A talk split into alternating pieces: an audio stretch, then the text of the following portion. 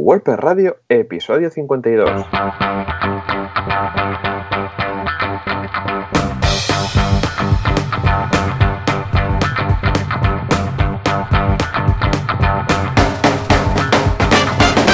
Muy buenos días a todos y bienvenidos otra semana más, otro miércoles más a WordPress Radio, el programa, el podcast donde hablamos de WordPress, este queridísimo CMS da para muchos.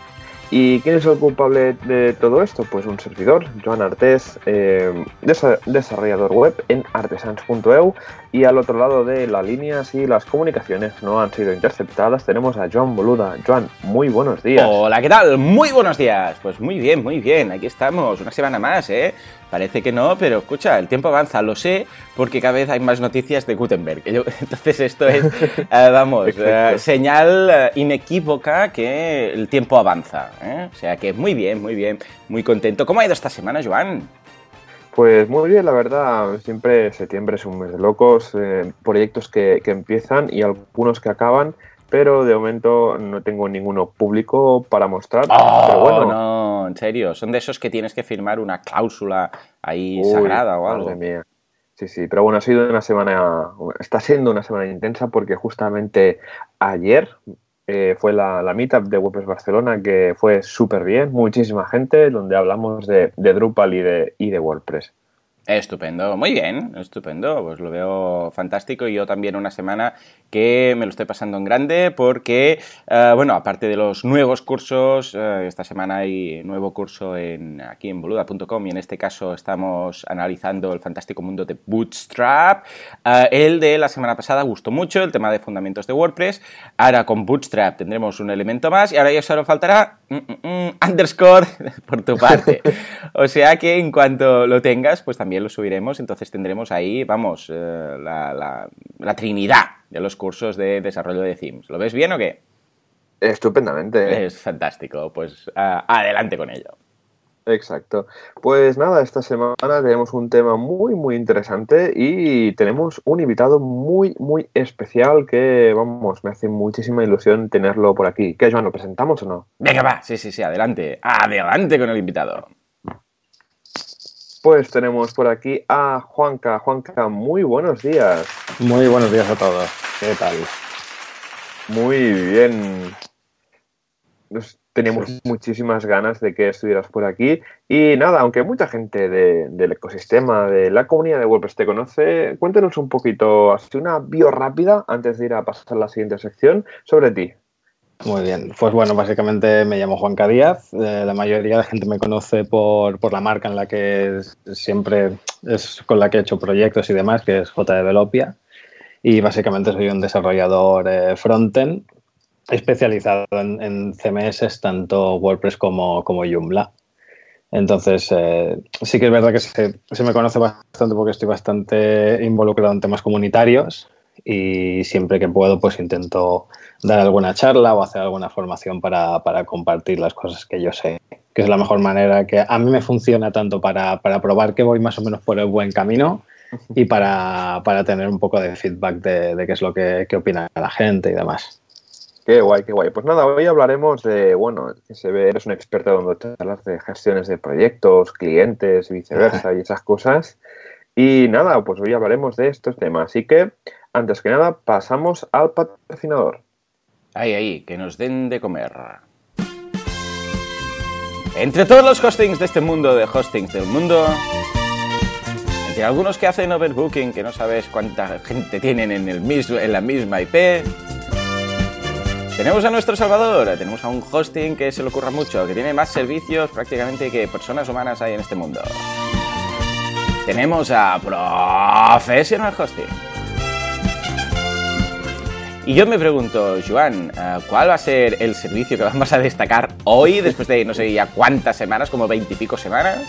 ¿Qué nos ofrece Professional Hosting hoy? Va, el menú del día. Hoy nos ofrece el menú del día. Tenemos hosting para revendedores. ¡Oh! Buena, sí señor. A ver, ¿en qué consiste? Bueno, básicamente es cuando al final llega un momento que pues, nos gustaría un poco pues, tener como nuestra marca personal, o sí, exacto, para temas de hosting, pues eh, Professional Hosting nos ofrece como una marca blanca de hosting para que nosotros también podamos vender hosting, pero siempre a través de ellos, sin que nosotros nos tengamos que preocupar de, del hosting en sí, simplemente en venderlo. ¿Cómo lo ves? Lo veo fantástico, estupendo. Uh, yo personalmente no, no, revendo hosting porque es un negocio aparte. Yo considero que, es, eh, que está muy bien ¿eh? que para, en muchas ocasiones es, es eh, fantástico, pero debes atenderte a las consecuencias, es decir, que debes luego estar tú ahí preparado. Gracias, bueno, como profesional hosting tiene uh, un servicio de 24 horas al día, pues no vas a tener problemas y luego tienes que hablar con ellos, ¿no? Pero es un negocio aparte, ¿eh? yo considero que está muy bien. Yo me dedico al marketing, pero quien quiera revender hosting uh, es un negocio muy interesante y debe buscarse un muy buen socio técnico y en este caso, pues es uno de ellos. Uh, yo sé que tú tampoco revendes hosting, sino que tienes tus propios servidores y, o sea, utilizas tu propia infraestructura en Artesans. Pero Juanca, ¿cuál es tu caso? ¿Vosotros qué hacéis? ¿O qué haces? Haces tú uh, en tema hosting? Depende del cliente, el cliente se lo busca la vida, hace revende, eh, revend, revendes el hosting, ¿qué haces? ¿Qué haces? Yo, yo, creo que en su día, los que llevamos ya muchos años en esto, en algún momento hemos caído en la tentación sí, de, de, vender algo de hosting, porque va un poco de la mano, ¿no? Tú haces un proyecto y al final, si el hosting que contrata el cliente no es bueno, pues el proyecto no va a lucir eh, lo bien que tiene que lucir, ¿no? Y por un tema que es un tema externo. Entonces yo creo que todos en algún momento hemos caído en tema de revender hosting. Sí, señor. Yo a día de hoy, hace ya pues igual cuatro o cinco años que no... Básicamente trabajo con dos o tres compañías de, de hosting y Bien. entonces eh, yo cuando desarrollo un proyecto al cliente le digo que sí, que si lo quiere implementar en esas dos o tres compañías con las que yo trabajo, pues la, la, migración o la implementación de la web le, le sale sin coste y ya está. Muy Entonces bien, yo sé que esos proveedores son buenos entonces recomiendo a esos, pero yo directamente no toco temas de hosting porque es... Al final, si, si falla algo, el que da la cara eres tú y entonces... Sí, sí, para sí, lo que te puedes llevar en eso, siempre es mejor que se, que se, lo, se lo queden unos profesionales como profesional hosting, que uh -huh. aparte yo conozco a Antonio, que es uno de los que trabaja allí y son, son muy buenos. Eh, estupendo, escucha. Eh, muy bien, eh. Ojo aquí que no habíamos pactado nada con el invitado y un abrazo, un saludo a, Antonio. En fin, Joan, pues muy bien, escucha, ya sabéis si queréis revender hosting, si es lo que os va, pues echadle un vistazo, os dejamos el enlace en las notas del programa porque está estupendo. Uh, ¿Te parece si pasamos a la actualidad gutenberguera? Pues ya no sé cómo llevarle. Vamos a Gutenberg Press. Vamos allá. ¿Qué ha pasado con Gutenberg? ¿Qué ha pasado con WordPress? ¿Qué ha pasado con la comunidad? Vamos a repasar los headlines de la semana. A ver, a ver, Joan. Uh, seguro, seguro que hoy tenemos algún titular o dos uh, acerca de, de, Gutenberg, pero, pero resulta que Uh, hay otro tema que también forma parte de este fantástico mundo de Drama Press, bueno, yo me dirijo también a, ti, Juanca, que es el tema de React, ¿no? Entonces, entre los dos yo creo que se llevan, vamos, el monopolio o el oligopolio de las noticias, ¿no? Uh, vamos a empezar hablando de, uh, del fantástico mundo de React, que ahora Facebook dice que igual se lo piensa y cambia la licencia. Y dice, bueno, esperad un momento, ¿no? ¿Sabes? El ¿Os acordáis de ese anuncio de el, el Scategories es mío y me, y me, lo llevo? ¿Era Scategories? Sí, creo que era Scategories, ¿no? Sí. Y decía, aceptamos pulpo, ¿no? Como animal acuático, sí, no, como animal de compañía, sí, sí. Pues esto ha sido un poco lo mismo. ¿Qué ha pasado? A ver, Joan, con, con Facebook, React y las licencias. Yo, bueno, yo he visto pues... telenovelas con menos problemáticas, ¿eh? totalmente, totalmente, pero además lo veo como un poco riña de niños, ¿no? No, que sí, sí, que no, pues me voy y no lo uso. Bueno, espera, que me lo miro, ¿no? Efectivamente, claro. Juanca, mm, es muy loco, muy loco. ¿Cómo lo veis? Bueno, al final parece que, bueno, como el tema, con el tema de la licencia con patente extra de, de Facebook, pues Matt dijo, vale, pues voy a escribir sobre ello. Claro, Matt es una persona dentro del mundo de internet que tiene mucha influencia, Ajá. tiene al final pues todo, todo lo que dice en su blog, por ejemplo, pues tiene mucha difusión. Y dijo, pues mira, eh, abandonamos React por esto.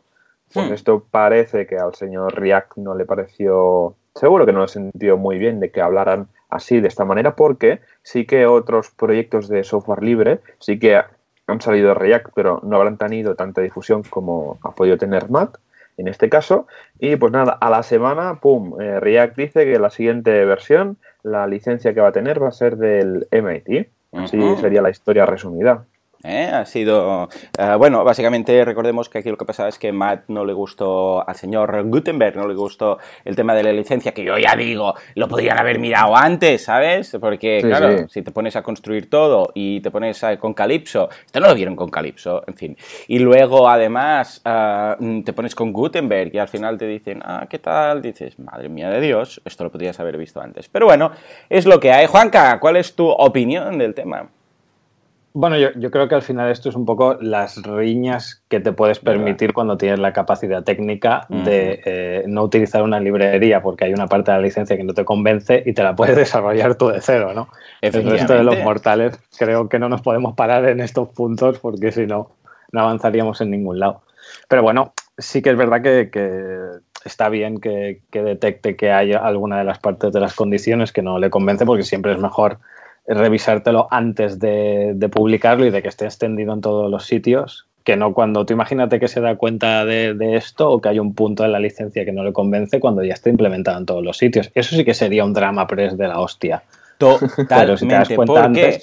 Porque es que la has clavado, o sea, la has clavado porque precisamente hay otro artículo que también queremos comentar que es de WP Tavern que dice que eh, WordPress está explorando la posibilidad de crear, tu eh, crear su propio, o sea, empezar desde cero, o sea, hacerlo todo en JavaScript a, a pelo, sin librerías ni historias, para los eh, bloques de Gutenberg, que era la parte de Gutenberg que estaba utilizando esta librería. O sea que, eh, mira, igual tan, tan escuchado, o han visto tu opinión y han dicho, pues escucha, igual lo desarrollamos. Y lo están pensando, y escucha, ¿por qué no? Es lo que decías tú, si tienes el poder técnico de decir, escucha, pues mira, ¿sabes qué? Ni historias, ni librerías, ni nada. Lo hacemos nosotros y a medida. Y ya está. O sea que también sería una aproximación muy, muy interesante. Ah, seguimos con el Drama Press, porque nos vamos a una noticia súper chula, que bueno, no es chula, pero que se va a poner de moda porque últimamente no sé qué está pasando, que es el tema de los plugins ah, con spam o con malware o con historias, que es que uh, si captcha anti-spam plugin lo han quitado porque tenía spam. es perfecto, o sea, brutal. Eh, es como, yo qué sé, como... Ah, es que, es que... Ah, por favor, un anti-spam. pero es que, la semana pasada ya hablamos de un caso similar. efectivamente. que tenía malware y ahora, mira, un, spam, un anti-spammer con spam. Es que no, es que no lo entiendes. Esto ya viene incorporado para que así lo pruebes y lo veas y digas, mira, ¿ves? Este spam ahora te lo quitamos. Madre mía, ya ves, ¿no? Yo creo que vamos a ver más. Auguro, Joan, Auguro que vamos a hablar más de esto. Ah, esto ya había pasado, ¿eh? ¿eh? Tenemos que decir, ya llevamos muchos años de WordPress y esto ha pasado bastante. Lo que pasa es que, claro, a raíz de esa noticia, pues parece que hubo un poco de discordia ahí, mm, charla entre los, eh, entre los desarrolladores y tal, hubo un poquito de drama y pensaron, pues mira, vamos a hablar a partir de ahora de todos los plugins que se eliminen del repositorio y tal. Eh, una vez más, eh, si es que problemas siempre va a haber. Aquí el tema está en que haya soluciones en cualquier software abierto, y esto lo dijimos la semana pasada. Eh, siempre va a poder haber alguien que contribuya de una forma, bueno, pues impropia, por decirlo así. Ah, pero cuando la comunidad es sana, lo detectan y lo echan fuera. Esto es como los anticuerpos. Ah, siempre hay alguna infección, algún microbio, alguna bacteria. Pero bueno, si tenemos un cuerpo fuertote y sano, pues ningún problema. ¿Cómo lo veis, chicos? Bueno, al final yo creo que tendrían que poner como una especie de filtro, una especie de, de reglas para que esto no vuelva a pasar. Es que la semana pasada justo pasó lo mismo eh, lo típico, ¿no? Pues eh, un, desarrollador de un plugin, pues uh, se cansa o lo que sea, vende su plugin o dice, no, pues venga, ahora lo vas a llevar tú. Y esto pues aprovechan pues para eh, generar spam, para meter publicidad, etcétera, ¿no? Y nos vemos con que, claro, este plugin del anti-spam, estoy leyendo que tenía 300.000 instalaciones activas, que son muchísimas. Así que nada, espero que hagan algo al respecto. Efectivamente. Sí, uh, Juanca, luego también supongo que aquí la, una de las cosas está en que eh, primero se, se, abusa demasiado de plugins porque realmente mm, hay muchos plugins que, no sé, que igual no se necesitarían. Y luego también está un poco el tema de que echa la ley, echa la trampa, ¿no? Porque tú para entrar en un repositorio de plugins sí que vas a tener que pasar una serie de pruebas en las que te van a revisar el código y que no tengas nada raro, pero una vez lo tienes publicado, las actualizaciones son muchísimo más permisivas. Entonces, si no hay un protocolo o una serie de test que te analicen cada vez que tú vas a subir una actualización, que no sé hasta qué punto sería interesante o sería una burrada. Hmm. Siempre se te pueden colar estas cosas, pero vamos, con la cantidad de plugins que hay, son casos totalmente aislados. Lo que pasa es que, bueno, como nos gusta la chicha y, la, y la problemática, pues siempre suena más, pero de las cosas buenas no se habla, ¿no? O sea, salen dos problemas y se, se mueve el, se apara el mundo, pero de las cosas buenas que pasa cada día no habla nadie. Ajá, totalmente, coincidimos. De hecho, mira, es eh, una excepción de esas y yo creo que no vale la pena eh, tener que... Mientras haya la comunidad fuerte detrás, esté mirando y tal, es que es infumable, porque imagínate que cada actualización del plugin tuvieran que revisarla, el código, el archivo div, es que sería una locura. Ah. No, no, creo que haya mucho sentido en eso. Muy bien, muy bien. Escucha, eh, más novedades, más novedades. Tenemos novedades en cuanto a, evidentemente, en cuanto a WordPress. tenemos una actualización de 482, eh, que ah, básicamente es una actualización de seguridad, que tiene, pues, son 8 o 10 eh, cosillas que tenían que modificar. Y luego también tenemos una novedad que yo creo que le ha pillado por ahí ahora WordPress a sacar widgets. Llevamos no sé cuántas versiones sin widgets y de repente en, las, en los últimos meses hemos tenido el widget de fotografía, el widget de vídeo, el widget de audio, el widget de texto, pero con HTML incorporado. Ha sido muy loco. Y ahora están pensando en añadir un widget de galería, que tenemos la opción de galería nativa de WordPress para generar galerías, pero no tenemos un widget acorde y están pensando en crearlo. ¿Cómo, cómo veis estas incorporaciones de, las nuevas versiones de WordPress? Pues bueno, yo creo que al final, al final pues de cara al usuario, pues está súper bien, porque bueno, siempre lo típico que un cliente te pide pues una galería en la sidebar, o si tenemos un footer con widgets, pues también meter ahí cuatro, cuatro fotos. Pero bueno, yo creo que es otro, otro widget más. También pues de cara a Gutenberg, porque seguramente estará repensado para que este widget se pueda meter directamente En, Gutenberg, en nuestro queridísimo plugin. Y también es también, ¿no? Para meter un poquito Gutenberg en el core a ver qué pasa yo, yo, lo veo, ¿eh? O sea, todos ya lo dijimos con el primer... Eh, cuando ya dijeron, vamos a hacer aquí un widget de imágenes y tal, y dije, hombre, esto va para Gutenberg, pero seguro, porque claro, los están ya reescribiendo con, ah, con, considerando Gutenberg para que se vea y se... Ah, porque el problema que tienen algunos eh, compositores visuales ahora es que cuando lo construyes, pues no lo vas viendo a tiempo real, como quedando y tal, ¿no? Y ya nos dijo aquí Matías que, ah, que, no, que no servirá los widgets normales, que tienen que ser widgets adaptados para verse con Gutenberg. Y en este caso es lo que dices tú, es una forma ya de ir diciendo, mira qué práctico, Gutenberg, vas a poder hacer esto y lo otro, porque claro, si tienes que poner una galería dentro de Gutenberg sin ver cómo está quedando, pues va a ser muy loco. Juanca, ¿cómo lo ves? A mí, vamos, todo lo que sean eh, widgets, o sea, widgets para, para, facilitar al que no tiene tanto conocimiento poder hacer las cosas de una forma más visual, siempre, siempre es positivo. Sí que por otro lado, hay partes que te preocupan, ¿no? Porque que en 2017 te saquen por fin un widget para poder poner HTML pelado. un poco raro, ¿no? decir, madre mía, tendría que haber estado desde el principio. Pero bueno. Sí, hay algunas cosas, algunos Todo lo que sea cosas que facilitan al usuario es bienvenido. Sí, señor. Hay algunos tickets que cuando se, se, aceptan piensas, madre mía, ocho años para sacar esto. No sé hasta qué punto, pero bueno, es lo que tienen estas comunidades, ¿no? Que están está para lo bueno y para lo malo. En fin, en todo caso, ¿qué más? ¿Qué, qué otras novedades tenemos? Venga, Joan.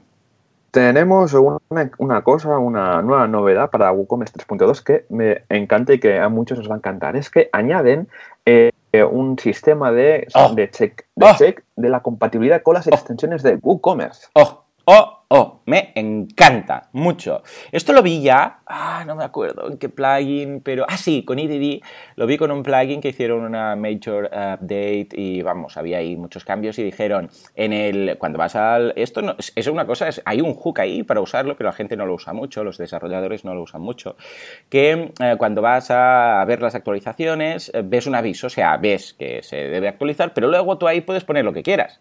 Puedes poner eh, un texto, puedes poner un aviso, puedes puedes poner lo que quieras, ¿no? Lo he visto en muy pocas ocasiones, pero aquí han llegado a un punto más. Lo que hacen directamente es decir, como hemos roto muchas cosas, ahora cuando se va a actualizar WooCommerce hay un listado ahí, ¿eh? En la página de plugins, debajo de donde dice actualizar no sé qué, bueno, pues debajo hay un listado. Mira, el sistema mira todos los plugins que tienes, mira qué versiones tiene y te dice cuáles debes actualizar antes de actualizar WooCommerce para que no pete nada. Sí, señor. O sea, aplauso. Aplauso porque esto lo deberían incorporar todos los plugins que tengan extensiones. Hacer un repaso rápido es, a ver, a nivel de código, esto no es nada complejo. Eh, ya sé que es, bueno, un poco de tiempo que tienes que invertir, pero es solamente mirar los plugins, detectar los tuyos oficiales, evidentemente solo los oficiales porque hay muchos que, eh, que tú no vas a controlar. Sería imposible que controlaran todas las extensiones de WooCommerce. O sea que plugins externos, plugins de, yo sé, de, terceras partes, de Code Canyon y tal, pues muchos no estarán, efectivamente. No descartemos que haya alguno importante que lo incorporen. ¿eh? Pero bueno, te va a decir, ojo, primero actualiza esto. O sea que yo por mí chapó, fantástico, y esto recuerda una vez más que siempre debemos primero actualizar las extensiones y luego el plugin base, porque las extensiones se entiende que se preparan para el nuevo plugin base y que no se van a romper con el antiguo, en cambio al revés hay más posibilidades que algo pase. Juanca, ¿cómo lo ves? Yo estoy maravillado. Sí, sí, vamos, me parece, me parece fantástico. De hecho, yo creo que WooCommerce es uno de los, de los, si tú eres desarrollador de plugins, es uno de los de los referentes o de las metodologías a seguir, porque yo creo que lo tienen bastante bien parido todo esto. Por ejemplo, que tú dentro del plugin tengas una sección en la que te dé un informe de, del sistema en el que está montado, de las diferentes extensiones y cosas que tienes eh, instaladas, por si tienes que abrir un ticket en su día, tengas allá el informe, por ejemplo, cuando salen actualizaciones, también te informa de si has cambiado archivos en las plantillas para que puedas actualizarlas o editarlas, o si tienes algún problema que sepas por dónde viene, etcétera, etcétera. Y estas cosas al final solo puedes hacerlas si tu, si tu desarrollo está muy bien, muy bien parido desde el principio que es donde puedes poner estos puntos de control y que si cuando vas a hacer una actualización te informe de los propios eh, extensiones o plugins que se relacionan con el que tienes que actualizar y evitarte problemas, vamos, es maravilloso. Que parece una cosa eh, absurda, ¿eh? pero ha ocurrido que, tú dices, hostias, son de la misma casa, pues si actualizo uno, el otro funcionará. No, porque son equipos diferentes, tienen timings diferentes y a veces sacan cosas que igual hay una o dos semanas de diferencia entre una actualización y otra, pero te una o dos semanas parado en la web te pueden fastidiar el negocio. Sí, y además que no todos los desarrollan ellos, sino que, ah, o incluso los oficiales, los que venden en su página, son de terceros. Lo que pasa es que eh, son oficiales, por decirlo así. El caso de José, de José Conti, amigo nuestro, desde aquí, un abrazo, nos dice que, me comentaba que no es tan rápido que eh, él tiene la extensión de Redsys, oficial de WooCommerce, eh, desarrollado, por él, y dice que no es tan fácil el hecho de que te informen, de que mm, la compatibilidad, de que te digan esto, lo otro, que tú lo hagas, que tú lo aprueben, o sea que no es tan, ¿eh? a pesar de ser el oficial, no es tan pim pam todo, o sea que a veces es normal que haya unos días, incluso un par de semanas, en los cuales una extensión oficial puede tener un problema, ¿eh? y hemos pasado todos por ahí. En todo caso, desde aquí, un abrazo con FooCommerce, y eso sí, tomad nota todos los desarrolladores, porque es un tema que creo que se debería incorporar siempre. Muy bien, ¿alguna noticia más, Joan? Eh, no, después de comentar ya el drama press, si quieres pasamos al feedback. Venga, pues señores, nos vamos a feedback.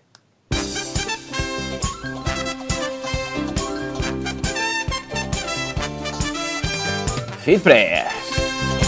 WordFeed. Feedback de WordPress.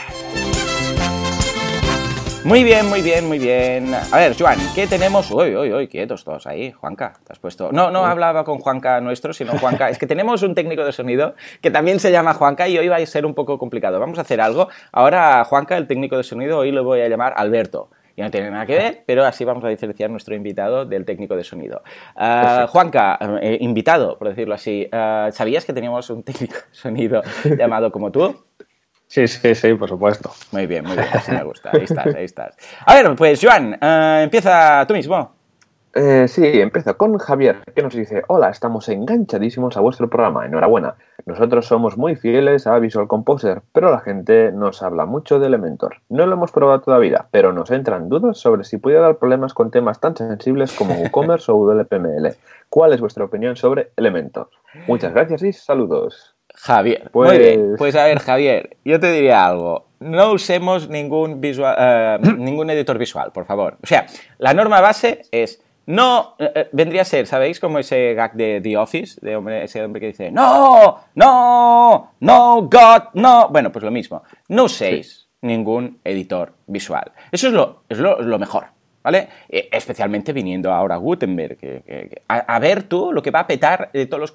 Bueno, es igual. Todo, todo. Va todo va a petar. Pero bueno, eh, supongamos que tengáis que usar... Porque a veces pasa, ¿eh? Sobre todo Ah, cuando es cara al cliente. Eh, estoy seguro que ningún desarrollador para sus propios temas, ah, o sea, para sus propios proyectos va a usar ninguno. ¿Por qué? Porque lo pueden hacer todo mucho más fácilmente mm, con otros métodos, pero implementadores que lo tengan que hacer para su cliente, porque si no el cliente no que no puede hacerlo, lo entiendo. Hay casos en los que hace falta.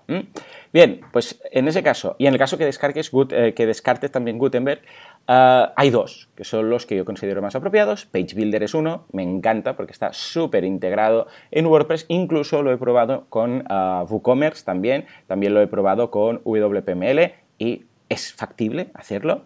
Y por otra parte, Elementor. Elementor, de hecho, de ambas cosas, de ambos eh, plugins, tengo cursos en, boluda.com y si no me gustaran, no, os aseguro que no hubiera hecho eh, los cursos. ¿eh? pues también está muy bien, Raúl Saez es el profesor de Elementor y no tiene el problema del locking de los shortcodes. Evidentemente, si lo desinstalas, pues se lía un poco la información, pero no se pierde nada y no quedan shortcodes por ahí. O sea que ambos son muy recomendables.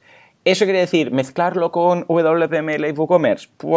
a ver, en principio va, porque va, yo lo he probado, pero no, no es recomendable. ¿eh? Si puedes evitarlo, pues eso sería. Pero estoy encantado en conocer la opinión de, uh, de Juanca y de, de Joan. Juanca, a ver, tú que estás de invitado, ¿cómo lo ves?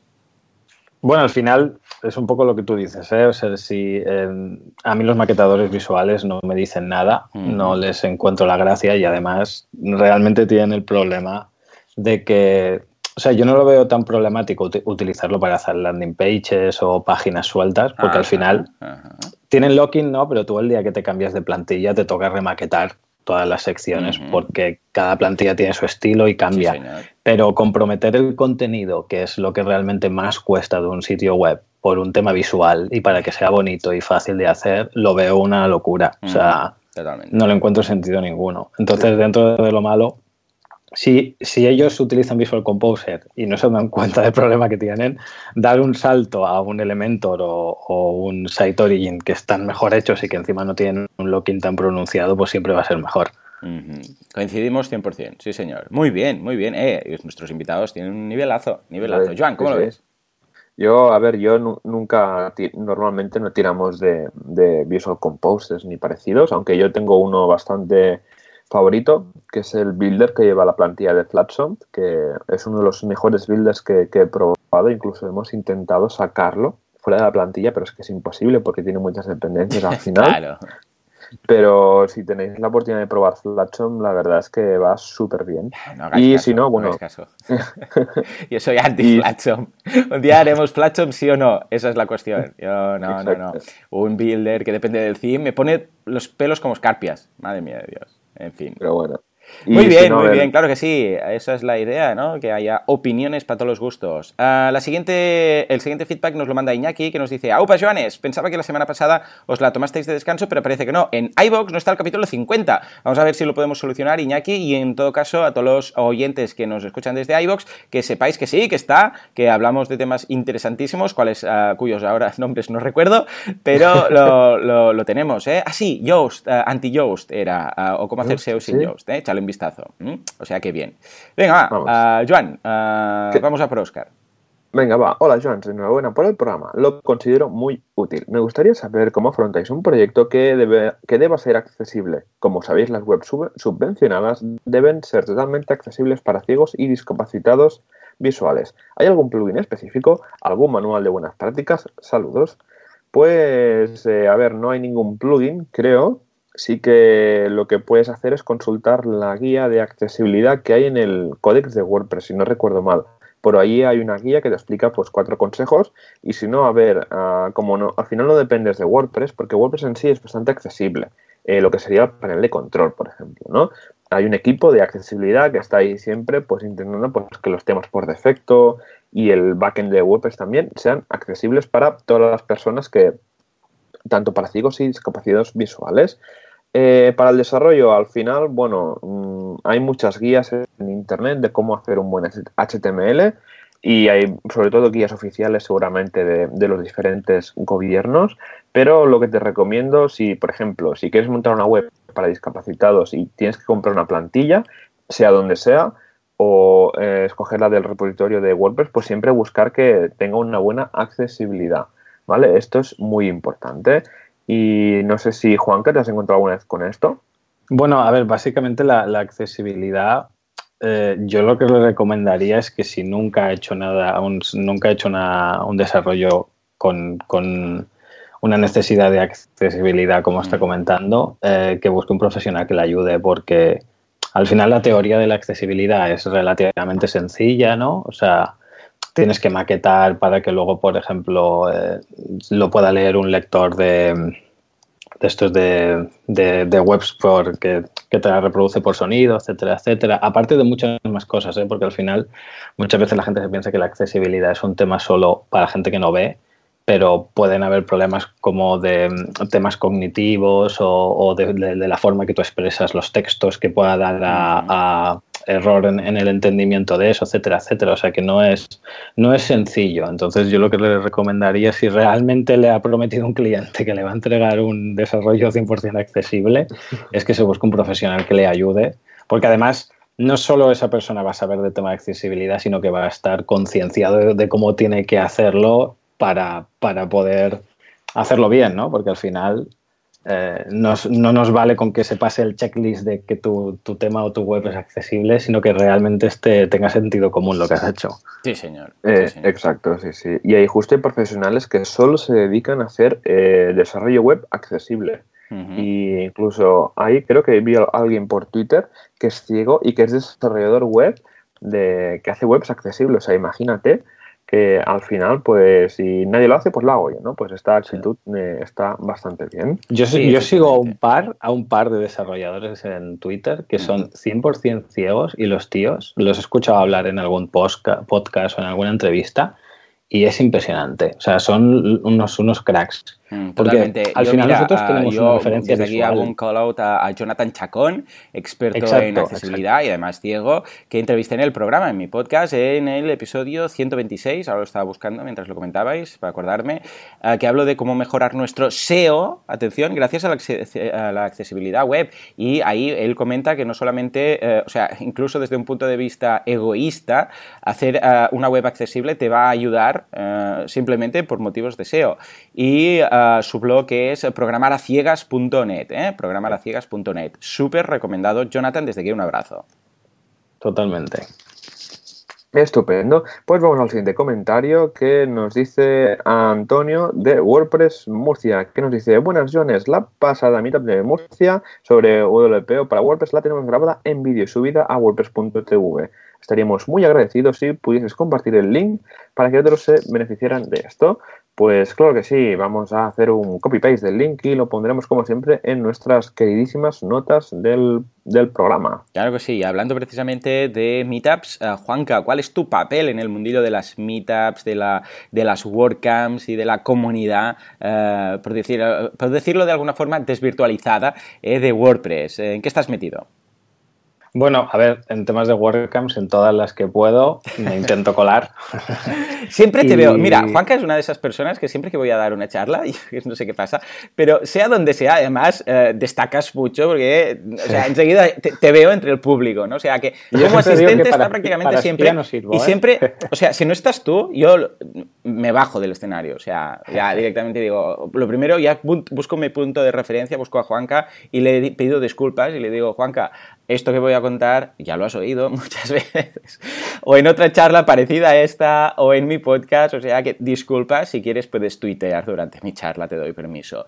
O sea que desde aquí un abrazo, gracias por ser tan fiel ahí a todas las charlas, porque me hace mucha ilusión cuando te veo ahí entre el público. Pero, público aparte, eh, ¿en qué más estás implicado? Bueno, luego también, eh, junto con, Violeta y Ramón, eh, soy organizador de, la, de las meetups de WordPress Tarragona. y básicamente intentamos hacer el último jueves de, cada mes, hacemos una, una, meetup en la que tratamos diferentes temas relacionados con desarrollo web y WordPress aquí en Tarragona. Creo que este jueves tenemos la siguiente, creo que es, no sé si es la sexta o la séptima que hacemos, y la verdad que muy bien, ¿eh? muy contentos. Muy bien, ¿dónde la hacéis exactamente? ¿Cómo? Eh, ¿Dónde la hacéis exactamente? ¿Cuál es la ubicación? Aquí en Tarragona la hacemos en, un edificio que es del ayuntamiento, que se llama Tarragona, Tarragona Impulsa, donde tienen una especie de pequeña aceleradora de, proyectos para empresas, un ah, coworking, es todo del ayuntamiento. Y tienen dos o tres salas bastante grandes en las que la utilizan para hacer eh, charlas y sobre todo dar formación. Y entonces en una de esas salas es la que ellos nos ceden para, para poder hacer las meetups y la verdad que está muy bien porque está súper bien acondicionado, es muy fácil de llegar, hay un parking cerca, o sea que está, está, está muy bien. Qué guay, qué guay. Muy bien. ¿Y sabes el tema o lo decidiréis más adelante o sabes el tema de la próxima? Sí, le, hacemos este jueves y este jueves le hacemos de páginas versus entradas. Oh, oh, bien, bien, básicos. Me encantan los básicos, sobre todo meetups. Ah, tenéis que hacer siempre o ir alternando eh, temas avanzados con temas básicos, porque si no, mucha gente nos encontramos que eh, no van a meetups porque las ven demasiado avanzadas. Algo básico, simple, eh, que puede ser al menos para nosotros, para personas que acaban de entrar, es perfecto. O sea que, muy bien. Oh, qué bien, qué bien, me gustan estos temas, sí, señor. Y además, incluso alguien, esto da pie a que alguien que no, no sepa mucho, y no sea un gran desarrollador, pueda dar la charla. Es decir, que no, que no se centren solo con las personas que, en las personas que saben mucho, sino que alguien que tiene un nivel medio pueda explicar algo básico a la gente que no sabe ni eso básico. O sea que, chapó, muy bien, sí señor, bravo. Pues pasamos al siguiente comentario de Israel. Joan, ¿tú mismo? Muy bien, pues nada, Israel en esta ocasión nos dice, ah, hola Joanes, me gustaría proponer un tema para desmembrar en el podcast. Bien, vamos a desmembrarlo. Ah, Podríais hablar de todas las, ojo, de todos, eh, todas las herramientas y entrecijos que usáis para hacer un cambio completo de PrestaShop a WordPress. Madre, esto es un programa entero, ah, productos, módulos, variaciones, gracias a seguir así. Soy fan 100% de vuestro programa, Israel. ¡Guau! Esto da para, mira, te lo voy a resumir mucho, ¿no? Dios, esto sería el resumen, pero... A ver, te cuento, eh, depende de cada caso, evidentemente, porque un PrestaShop eh, de base, por decirlo así, o sea, que, simplemente sea PrestaShop sin nada más, lo migras a un WooCommerce en un plis. O sea, incluso lo, vemos en el curso que tengo de migración de WordPress y de pasar de, vemos cómo pasar de Joomla, de PrestaShop, de varios CMS a WordPress y vamos, es que lo haces en un plis, es muy rápido, es todo automatizado. El problema viene cuando hay extensiones de PrestaShop o módulos o como lo quieras llamar, que ah, están de por ahí medio. Claro, este, eh, estos plugins que te permiten exportar y pasarlo todo a WordPress no conocen todos los plugins que hay ahí afuera o todos los módulos que hay ahí afuera. Entonces, ¿qué pasa? Que en algunos casos puede ser que algo se quede por el camino. ¿eh? Imagínate que es una extensión, un módulo que añade una información al producto, pero que no reconoce el exportador. Pues claro, se va a quedar en la otra base de datos.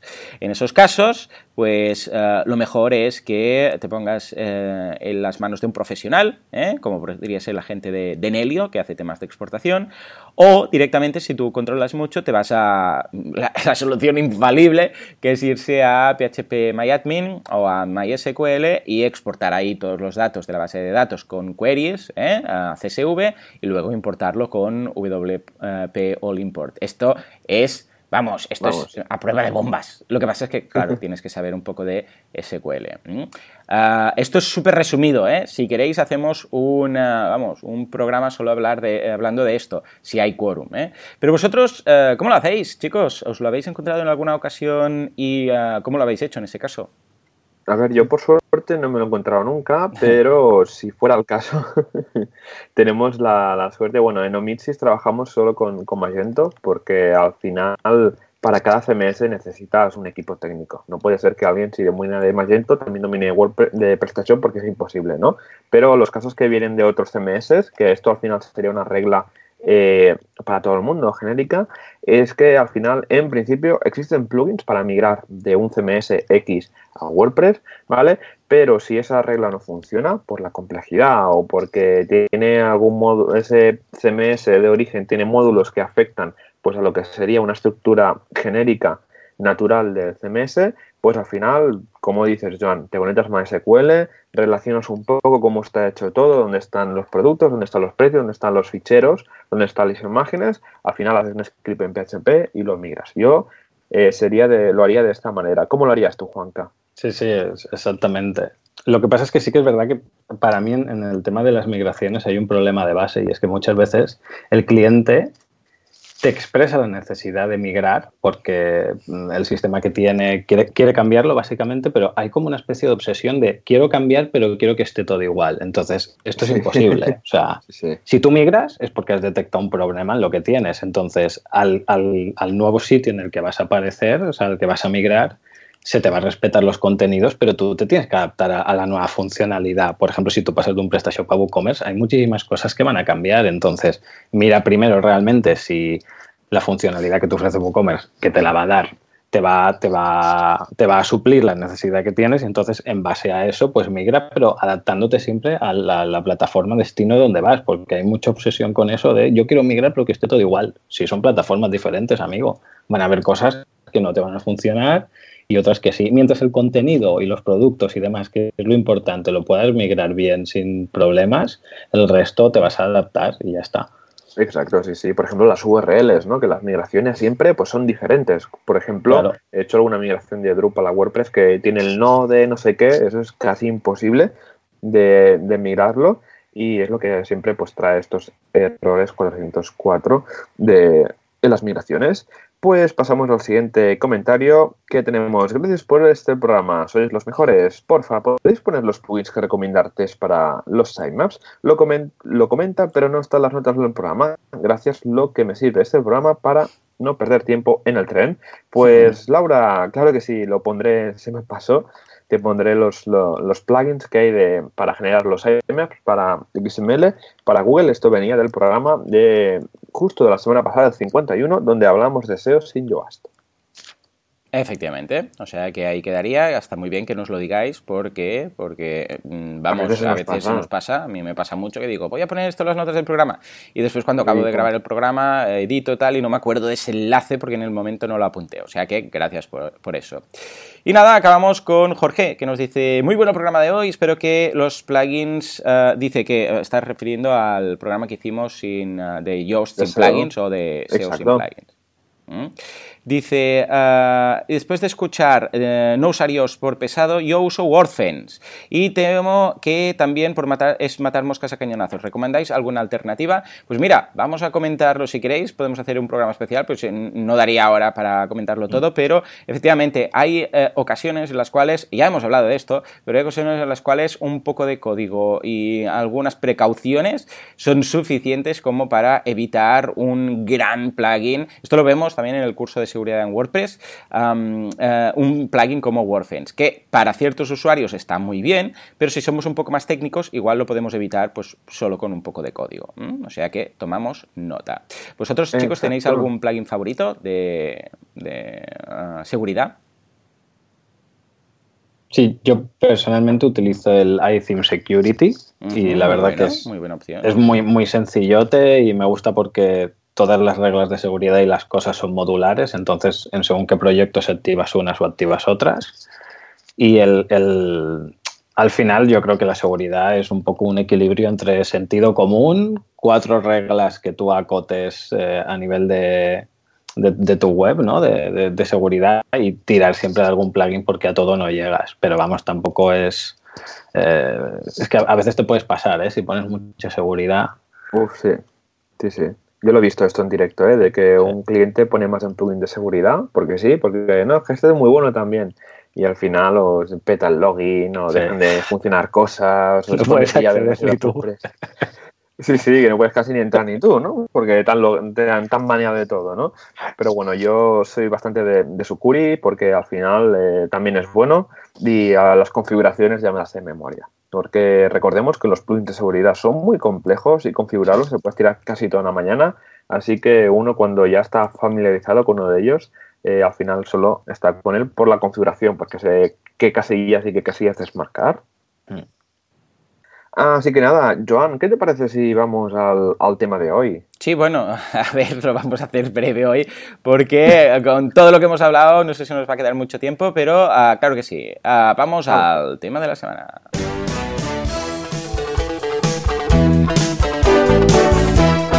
Hay gente que empieza, hay gente que acaba, gente que está en medio.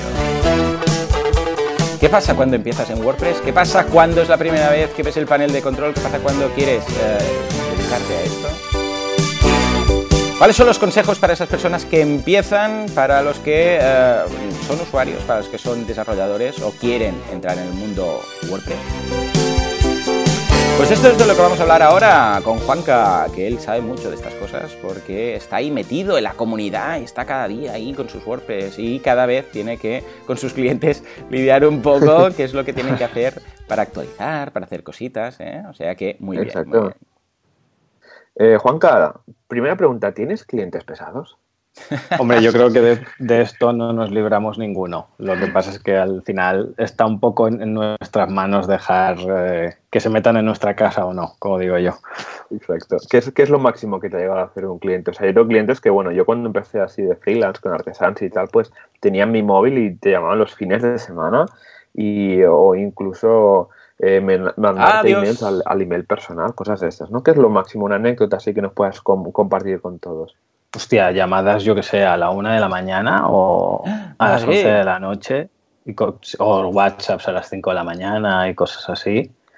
Y es raro, ¿eh? porque yo soy una persona que suele marcar bastante, bastante la línea. Lo que pasa es que sí que es verdad que yo tengo un bastante buen carácter y soy cercano y entonces a la mínima pues sí se, puede coger confianza, ¿no? Y, muchas veces, también muchas veces eh, en estos errores se cae al principio porque a ti te gusta mucho lo que haces y entonces, eh, pues bueno, das ciertas libertades que luego se vuelven en tu contra y al final esto no deja de ser trabajo y los límites los marca cada uno, ¿no? Por ejemplo, yo a todos mis clientes les digo que a mí para temas de trabajo WhatsApps no me envíen entonces, si te envían uno, tú se lo dices, te envían otro, se lo vuelves a decir y al tercero lo bloqueas y aquí no pasa nada.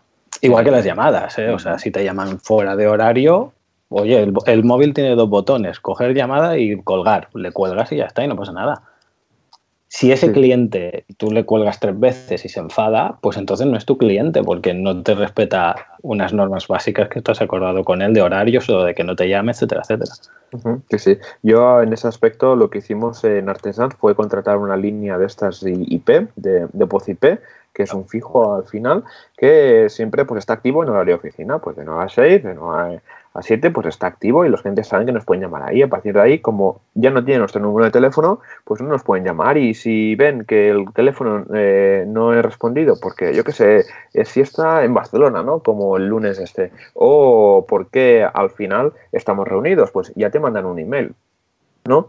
Y luego está el caso de, de, Joan Boluda, ¿no? que tiene un teléfono las 24 horas. ¿no? Efectivamente, mi teléfono que es, espera, ahora lo voy a buscar mientras lo busco. Uh, sí, sí, podéis, uh, vamos, podéis llamar a las 24 horas del día que os aseguro que estaré comunicando directamente. No sé si lo sabéis, eh, creo que lo conté alguna vez en algún podcast, pero tengo uh, mi móvil lo tengo desviado al fijo y el fijo al móvil. Y de forma que cuando llames a cualquier de, de ambos, eh, comunica siempre. Es una, probadlo, probadlo, desviad el fijo al móvil, el móvil al fijo, veréis que cuando alguien te intenta llamar, uh, pues comunica. ¿eh? Más información en phonelessreligion.org. Es un bucle, ¿eh? Ahí montado. Sí, sí. Uh, yo la primera vez tenía miedo a llamar para no destruir el espacio-tiempo, ¿no sabéis? Eso es algo que me gusta mucho.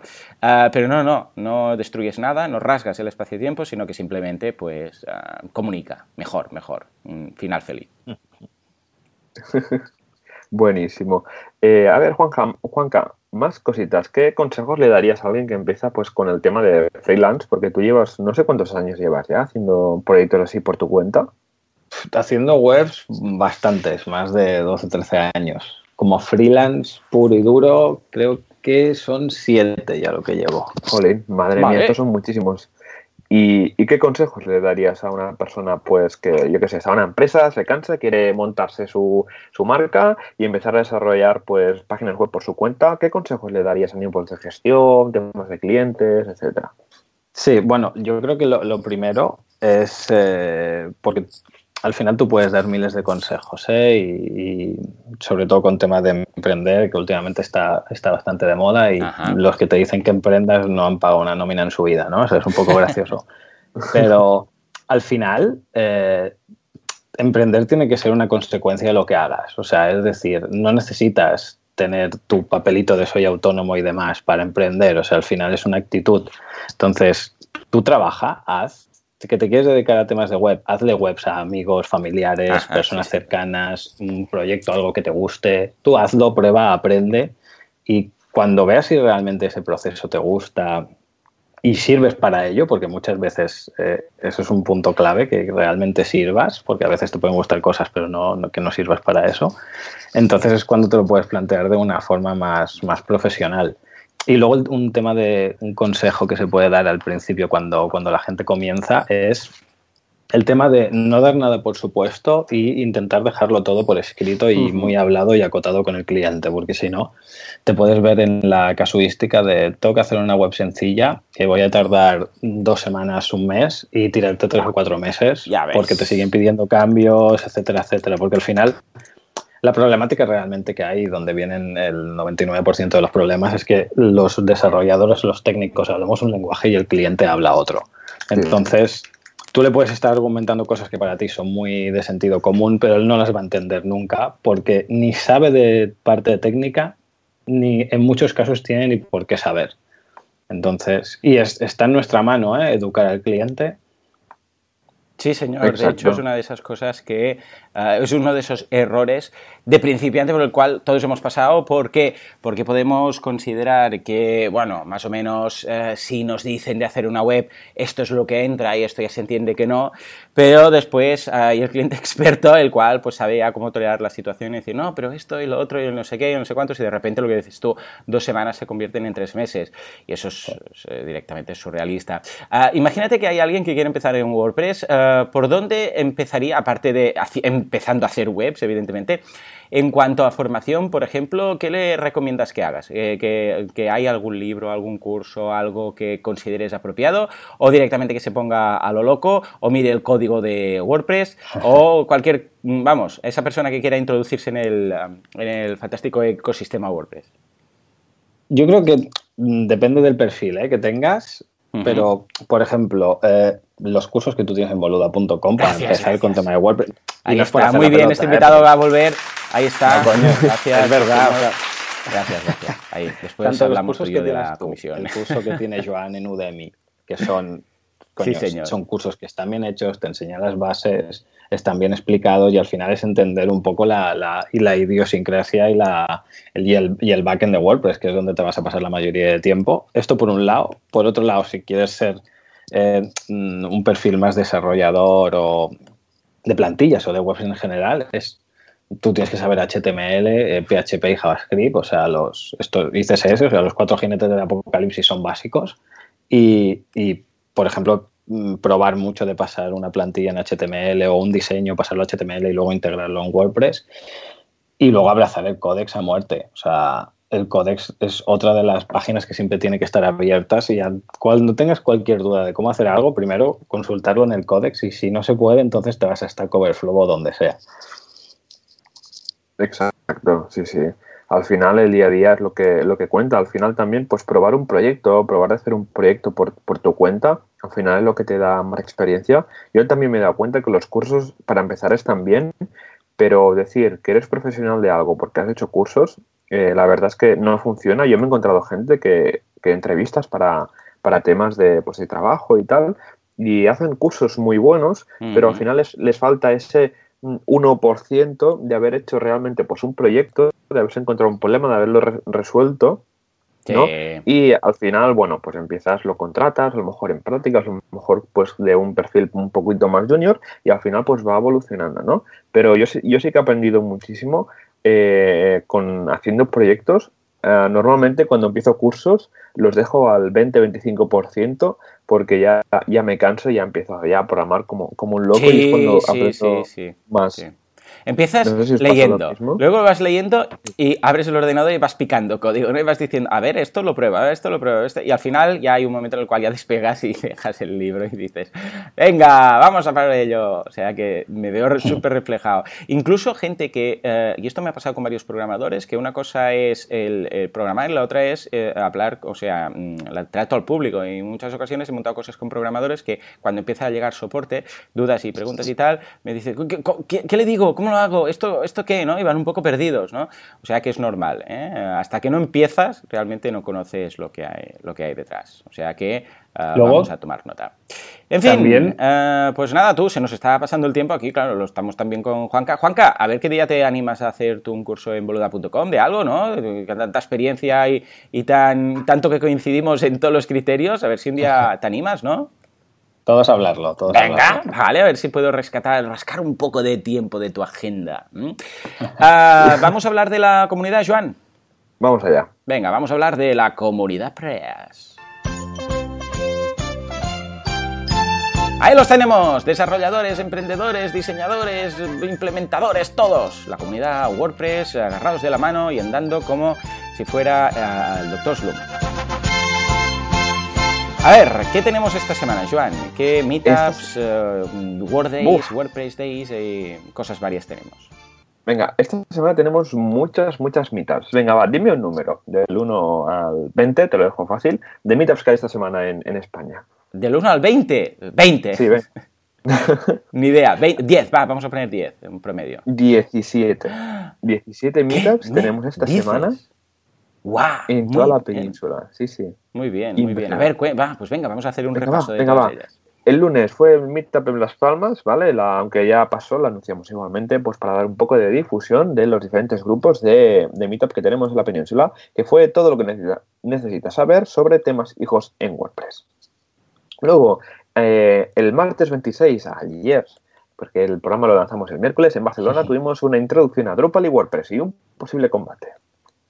Eh, justamente hoy tenemos el día 27, tenemos en Zaragoza gestiona con Git el código WordPress. Luego el 28, o sea, eh, mañana tenemos Sevilla, conseguir trabajo gracias a la comunidad de WordPress. También el día 28 en Cartagena, segunda meetup en el CEEIC, elegir un plantilla ideal. El día 28 en Collado de Villalba, todos los secretos de SEO on-site en WordPress. El día 28 también en Almería, que todo el mundo te encuentre SEO para dominar el mundo. El día 28 seguimos con Málaga. seguimos con Málaga. All you need is form. Formularios en WordPress con Gravity Forms. Luego el día 28 en Tarragona, páginas versus entradas en WordPress. Este me suena, me suena este meetup que está muy bien. Me, han hablado mucho de ello y de él y, está bien, es muy recomendable. Todo es para Tarragona. Sigue, sigue. Exacto. Luego, la última meetup del día 28, Valladolid crea un plugin social desde cero para WordPress y luego las siguientes meetups, que van a ser el día 30, justamente el viernes, si no recuerdo mal y no estoy mal de calendario, tenemos eh, el WordPress Translation Day, ¿vale? Que es como un día de, donde todo el mundo se pone a traducir WordPress, ¿vale? Toda la comunidad WordPress se pone a traducir y cada ciudad organiza, pues este, este día, pues organiza un grupito, una meetup, donde también pues se enseña a traducir, se pone a traducir, se mira dónde hace falta más traducción y se ponen, etcétera. Y tenemos las diferentes ciudades. Tenemos Almería, Valencia, Amurrio, Cuyo de Villalba, Móstoles, Madrid y Sevilla. Madre, escucha, eh, vamos, hay para, para dar y vender y elegir y niveles fáciles, difíciles, todas las comunidades, o sea, bien, me gusta, me gusta. o sea que, vamos, lo recomendamos mucho seguir la que tengáis más cercana. Exacto. Recordad que el WordPress Installation Day no es en viernes, sino es en sábado. Se ha organizado en todo el mundo para que sea en sábado. Qué bien, qué bien, muy bien. Escucha, pues, eh, Súper completo todo, fantástico, ya lo sabéis, ¿eh? podéis encontrar también a, Juanca en la de Tarragona. Juanca, eh, dinos un poco dónde podemos encontrarte, página web, redes sociales, para toda esa gente que se haya enamorado de tu voz y de tu forma de hablar. Bueno, básicamente a mí me pueden encontrar en jdevelopia.com y en las diferentes redes sociales, Facebook, Twitter y demás, también como jdevelopia o Juanca Díaz. Muy bien, supongo que es una plantilla de Sinfores, ¿no? La web. Sí, vamos, Cinfores a muerte, me encanta. Bien, me Eso de que desactives la plantilla y se te borre la web prácticamente es una Sí, sí. maravilla. Sí, señor. Muy bien. Pues Eh, nada, pues nada, vamos a dejar enlaces de redes sociales, página web, etcétera, de J, recordadlo, jdevelopia.com. Eh, No escribáis J entero, eh, poned la letra J y ya está, developia.com. Por si acaso, lo vamos a dejar. Esto es lo, típico. ¿no? Que buscas el nombre en inglés, que es J Developia y suena muy bien, pero luego ¡Oh! cuando tienes que españolizar señor. dices, madre mía, Sí, la sí, sí, JDevelop. hincaste". JDevelop. Me gusta, me gusta, me gusta. ¿Ves cómo todo suena mejor en inglés? En fin. Exacto. Pues nada, Jo- eh, Joan, Juanca, Juanca, muchísimas gracias por estar una semana. Ha costado un poco cuadrar las agendas, pero las agendas, pero bueno, y también el madrugón que te hemos hecho hacer. No sé si. Bueno, yo me despierto de base a las cinco y media siempre, o sea que no Oh, bueno. Perfecto, entonces Bueno. ya está. Mira, es de los míos. Muy bien, muy bien. Coincidimos. Perfecto. y, y nada, espere, espero, esperemos verte, verte pronto y a ver si dentro de un año vienes y nos cuentas cómo, cómo te va, si hay alguna evolución, si has tenido más clientes pesados o, o lo que sea. Ah, así que nada, eh, muchísimas gracias a todos nuestros oyentes, también a nuestro patrocinador, Professional Hosting, y nos vemos la semana que viene con más WordPress. Muchísimas gracias a todos los que nos dejáis una valoración de 5 estrellas en iTunes y un comentario y me gustas en iVoox. Nos podéis encontrar en boluda.com y en artesans.eu. La semana que viene nos vemos, nos escuchamos con más WordPress. Así que nada, hasta la semana que viene. Adiós. Luego-